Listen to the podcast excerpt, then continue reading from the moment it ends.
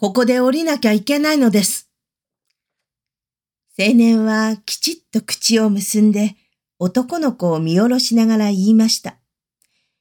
いやだい、僕もう少し汽車へ乗ってから行くんだい。ジョバンニがこらえかねて言いました。僕たちと一緒に乗っていこう。僕たちどこまでだって行ける切符持ってるんだ。だけど、あたしたち、もうここで降りなきゃいけないのよ。ここ、天井へ行くとこなんだから。女の子が寂しそうに言いました。天井なんか行かなくったっていいじゃないか。僕たちここで天井よりももっといいとこをこさえなきゃいけないって僕の先生が言ったよ。だって、おっかさんも言ってらっしゃるし、それに神様がおっしゃるんだわ。そんな神様、嘘の神様だい。あなたの神様、嘘の神様よ。そうじゃないよ。あなたの神様って、どんな神様ですか？青年は笑いながら言いました。僕、本当はよく知りません。けれども、そんなんでなしに、本当のたった一人の神様です。本当の神様は、もちろん、たった一人です。ああ、そんなんでなしに、たった一人の本当の、本当の神様です。だからそうじゃありませんか。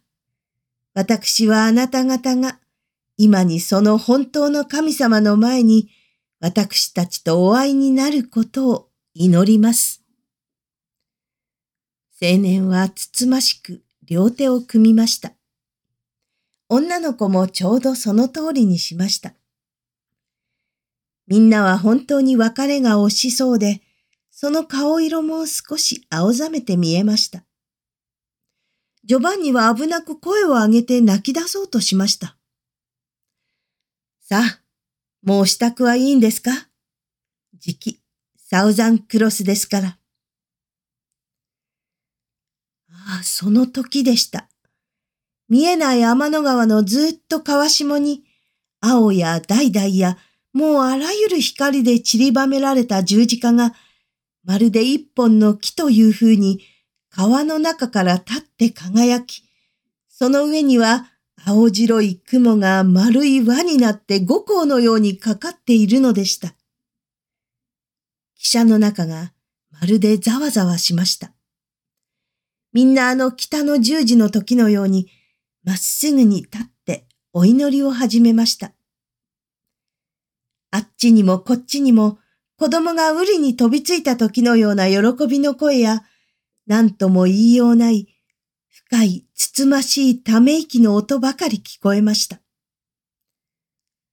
そしてだんだん十字架は窓の正面になり、あのリンゴの肉のような青白い輪の雲も、緩やかに緩やかに巡っているのが見えました。ハレルヤーハレルヤー明るく楽しくみんなの声は響き、みんなはその空の遠くから、冷たい空の遠くから、透き通った何とも言えず爽やかなラッパの声を聞きました。そしてたくさんのシグナルや伝統の明かりの中を、汽車はだんだん緩やかになり、とうとう十字架のちょうど真向かいに行って、すっかり止まりました。さあ、降りるんですよ。青年は男の子の手を引き、姉は互いに襟や肩を直してやって、だんだん向こうの出口の方へ歩き出しました。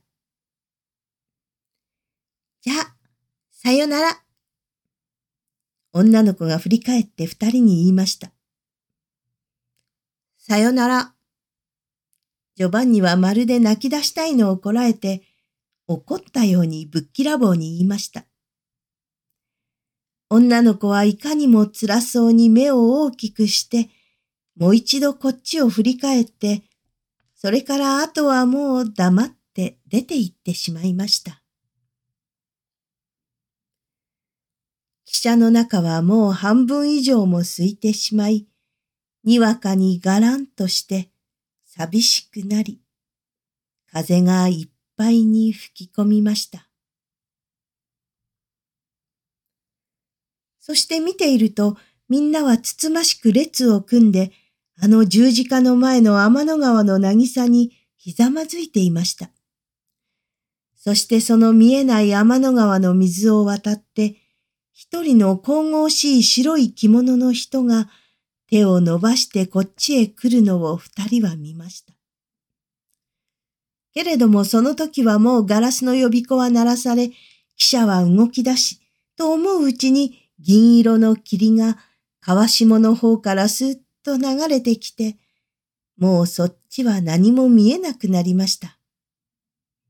ただ、たくさんのくるみの木が葉をさんさんと光らして、その霧の中に立ち、金の円光を持った電気リスのかわいい顔をその中からちらちら覗いているだけでした。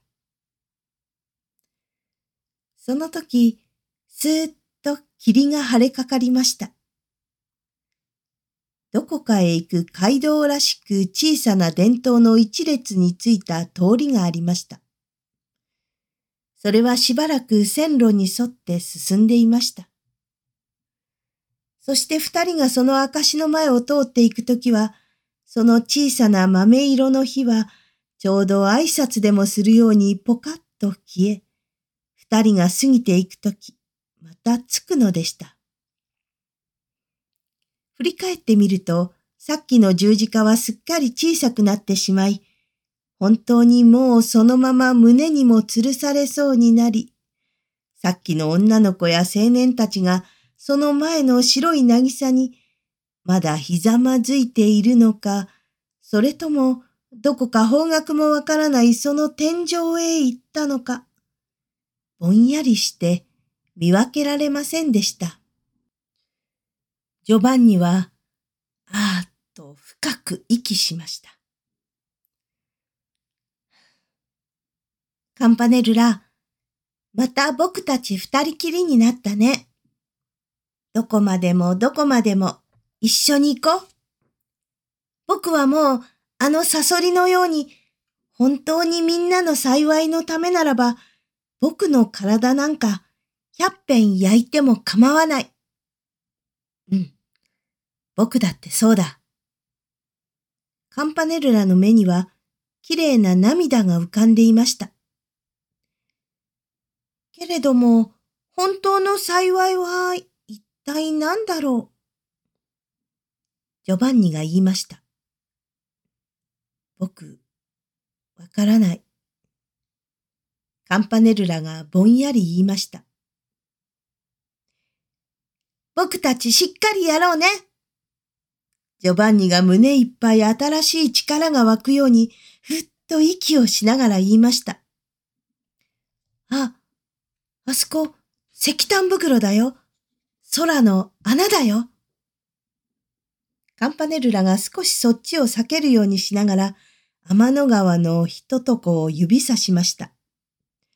ジョバンニはそっちを見て、まるでギクッとしてしまいました。天の川のひととこに大きな真っ暗な穴がどーんと開いているのです。その底がどれほど深いか、その奥に何があるか、いくら目をこすって覗いても何にも見えず、ただ目がしんしんと痛むのでした。ジョバンニが言いました。僕もあんな大きな闇の中だって怖くない。きっとみんなの本当の幸いを探しに行く。どこまでもどこまでも僕たち一緒に進んでいこう。ああ、と行くよ？ああ、あそこの野原はなんて綺麗だろう。みんな集まってるね。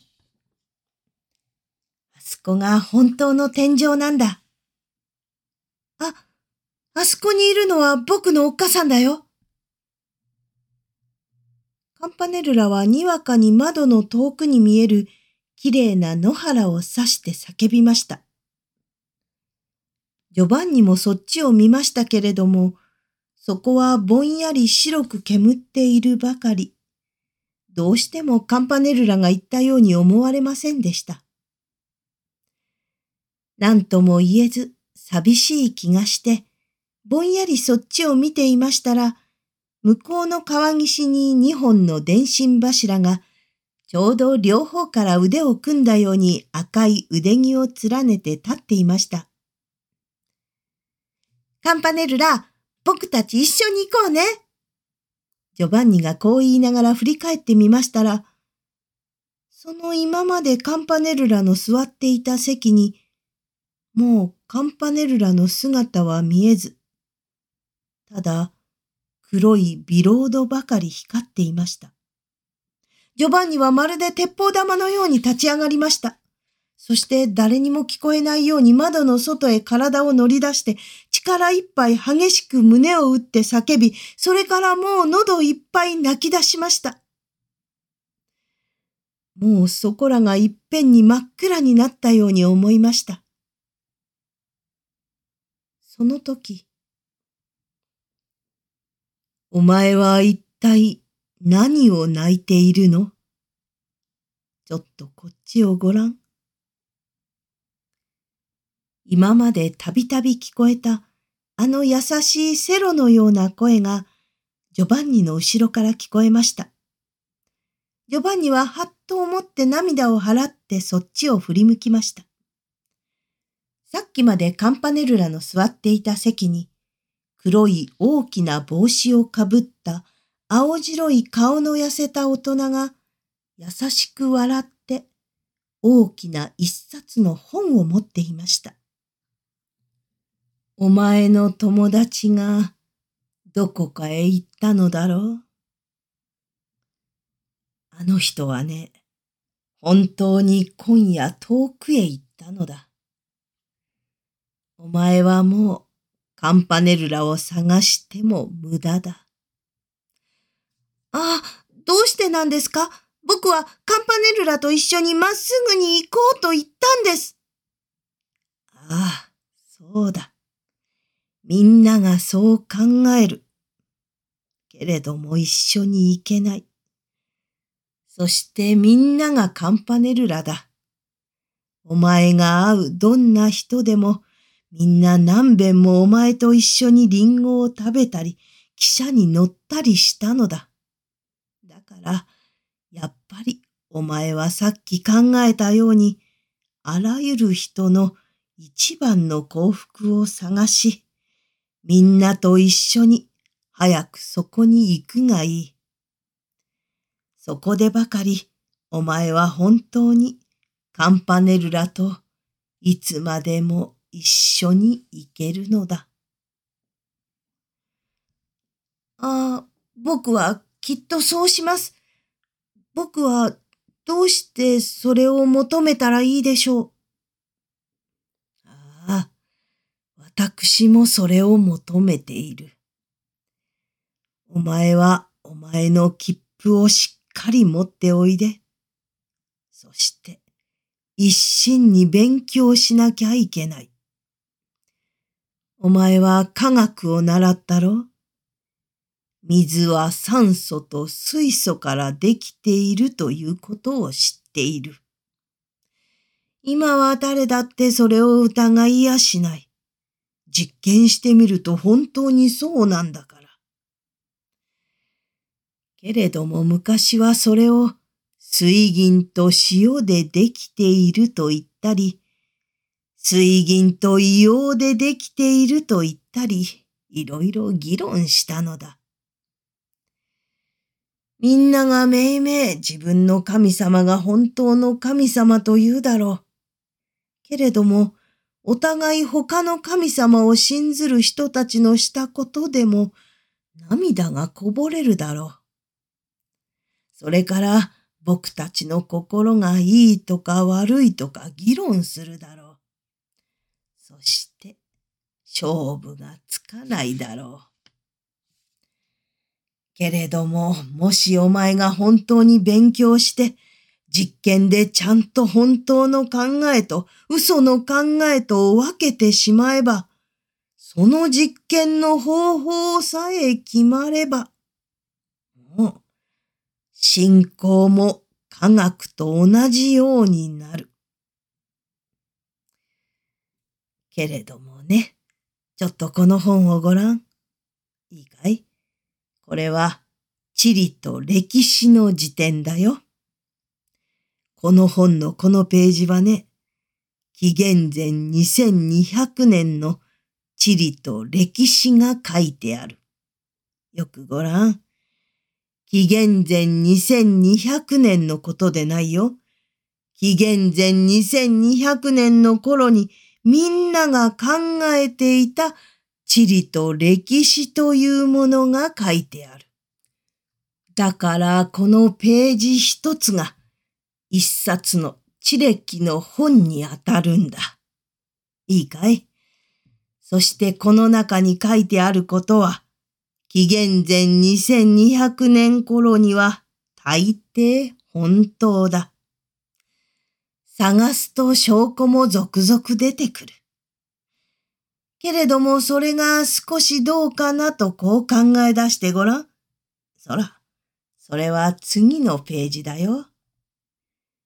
紀元前一千年。だいぶ地理も歴史も変わってるだろう。この時にはこうなのだ。変な顔をしてはいけない。